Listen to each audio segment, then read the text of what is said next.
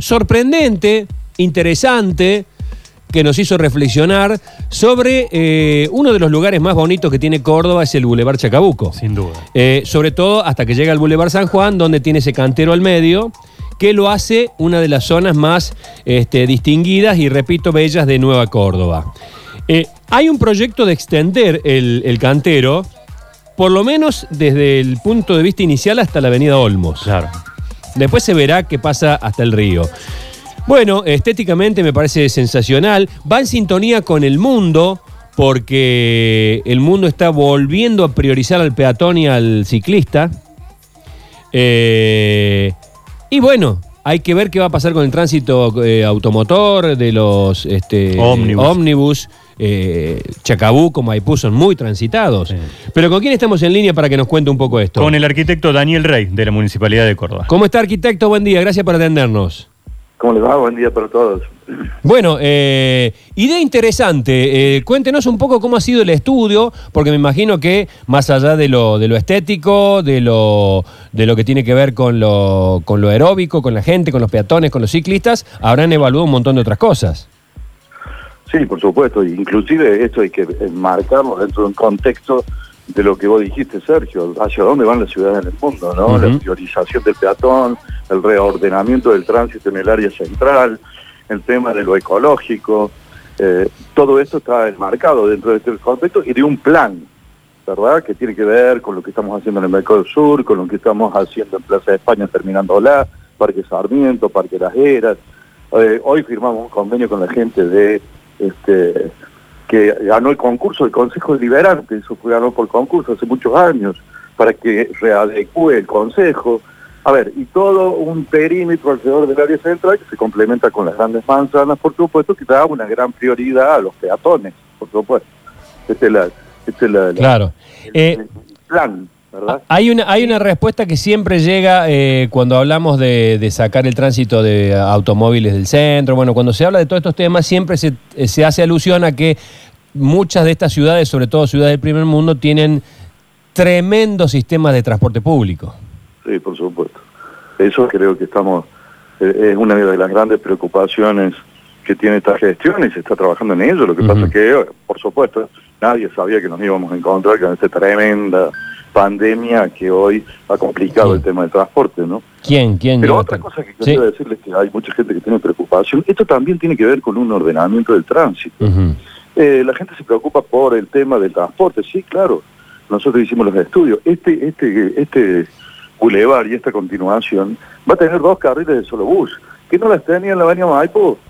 Yo no sé si ustedes, a ver, cuando transitan por ese sector, hay ómnibus y hay autos que en una cuadra cruzan en diagonal. Sí, Sí, sí, lo hemos contado. Sí, se tienen que ir hasta San Jerónimo, sí. eso. Sí, sí, a sí. les encanta eso. Mm. Les encanta porque dicen, tenemos libertad, yo puedo ir para allá, puedo doblar, ahora no voy a poder hacerlo.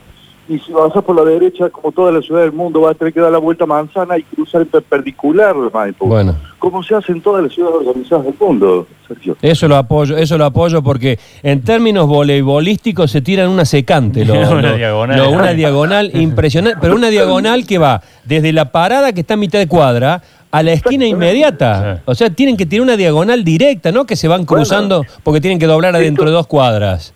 Esto va a beneficiar al transporte público. Ah, Va a haber dos carriles de mano izquierda solamente, el solo bus. Va a haber otro carril para la gente que tiene eh, cochera sobre mano izquierda.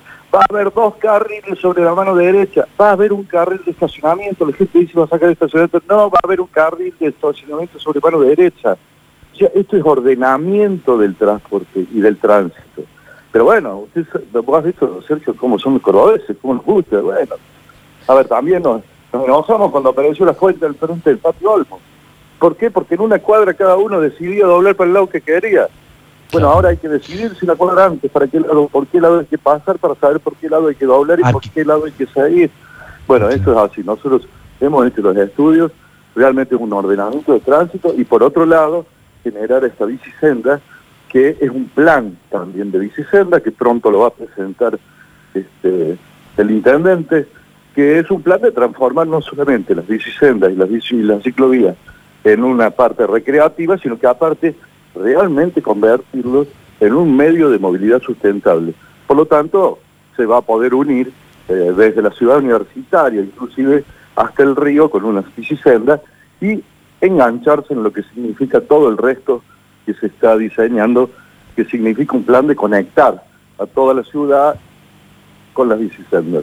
Luchi. Arquitecto, hay una, ¿cómo le va? Buen día. Hay un sector de la calle que usted dice, la, la Maipú, que es un embudo hoy. Sí, Porque ese- nu- ese- nunca por eso- lograron abrirla esa cuadra. bueno, años que Por eso. que no, los cordobeses no podemos abrir dos cuadras de una de las principales avenidas de Córdoba.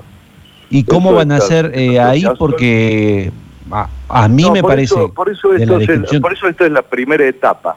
O sea, por eso llegamos hasta Olmos y no llegamos hasta Humberto Primo porque se haría un embudo en ese lugar. Claro. Llegamos hasta Olmos, esta es la primera etapa y estamos trabajando con todos los vecinos de esas dos cuadras que faltan eh, abrir, pero trabajando con ellos, junto con ellos.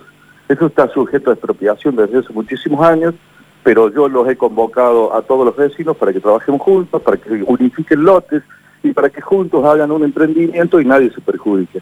Estamos Claro. muy avanzados con ese tema, por eso esta primera etapa, para luego Mm. abrir ese sector y poder llegar hasta el río. Igualmente, arquitecto, se me ocurre que por ahí está demasiado disruptivo el tema del centro para las bicisendas todavía. Por ejemplo, ahí cuando nosotros eh, vemos la bicisenda que hicieron por la Vélez Arfiel, eh, es como que todavía les falta esa fluidez, ¿no? Totalmente. Vamos a hacer, por ejemplo, lo que están planteando ahora, y va a quedar eso, no tendría la posibilidad de llegar hasta el río a través de la bici, o sea, se tendría que hacer algo casi integral. Eh, yo le cuento que estamos, por, estamos terminando todos los estudios para un plan integral de todas las bicisendas. Estas se fueron haciendo en la época de Martín, que fue un, un gran precursor de todos estos temas, se hicieron muchísimas ciclovías, pero todas eran tramos que no estaban Claro. conectados, eran más bien recreativos dentro de los barrios. Bueno, este plan que plantea el, inge- el, el- el- el intendente ya ahora tiene que ver con esto, se va a llamar conectar el plan. O sea, realmente conectar todas estas bicisendas y conectar todo este sistema en el área central para que realmente quede conectado y uno pueda ir de una punta a la otra, obviamente. Pero sí, claro, eh, eso va a existir.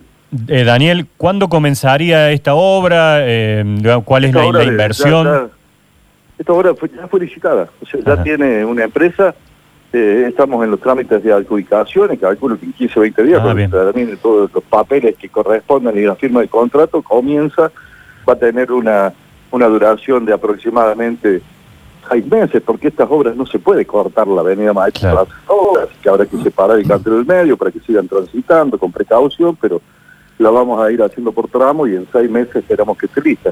Esperemos tenerla para fin de año. ¿Tendría, eh, ¿A ¿tendría fin de para- año? paradas de colectivo ese cantero como tiene arriba antes de Boulevard Sí, San Juan? claro, claro, claro, por eso dije que hay dos carriles de solo bus. Solo bus, Para perfecto. beneficiar el transporte, para que tengan dos carriles selectivos con las paradas en el cantero.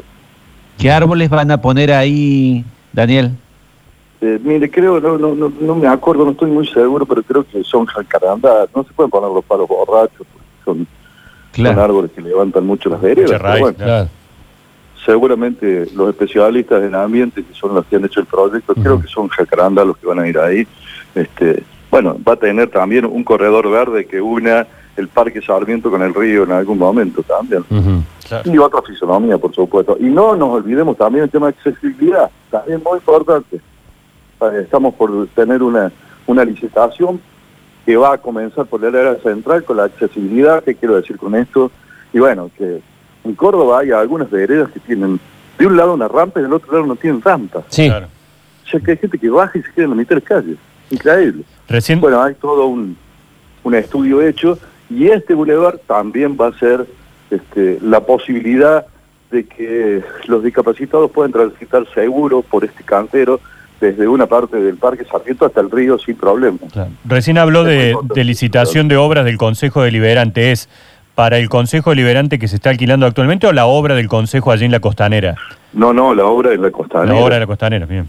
Este, este otro tema, Sergio, que, a ver, nosotros nos quejamos de que, le- que no miramos el río, que la ciudad no mira el río, pero el Estado tampoco mira el río. Y cuando tiene la posibilidad, dejamos abandonar, dejamos elefantes blancos tirados por ahí Mm. y decimos, bueno, este tiene un problemita, esta estructura, nos vamos a hacer el Consejo Deliberante en otro lado.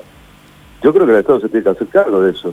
Eso es lo que estamos haciendo. No es tan grave lo que tiene, se va a refuncionalizar algunos temas para solucionarlo y se va a hacer a donde estaba previsto. Eh, Exactamente lo mismo pasa con el Teatro Comedia. El Teatro Comedia ya está en obra, recuperándose. Eh, ya tiene contrato firmado y todo. Hay muchas preguntas sobre, sobre el tema de pavimentación de calles, que me parece que ese Sí. es el tema que a la gente más le preocupa Sí, hoy, sobre todo en barrios, en lugares donde hay, hay grandes... Bueno, ha habido un abandono este, histórico. Importante. Sí. La- las máquinas Eh, de Martí son... esta semana 1.700 millones para la pavimentación de casi alrededor de mil cuadras, donde hay muchos barrios completos y un par de expedientes con calles sueltas, que en algunos lugares hay que resolver algunos temas puntuales, más allá de que ya llevamos casi 3 mil millones de pesos en bacheo, que ya se va a empezar a notar, que ya se empieza a notar, que estamos tapando absolutamente todos los baches. También hay una eh, la descentralización operativa que ha hecho esta, esta gestión, le ha provisto a cada uno de los CPC equipo para mantenimiento de calle de tierra y mantenimiento de alumbrado. O sea, se está trabajando, invirtiendo mucho sobre esto, inclusive con la ayuda de la provincia y de la nación, que es un momento que, que se nota el trabajo en equipo porque eh, la nación está aportando y la provincia también.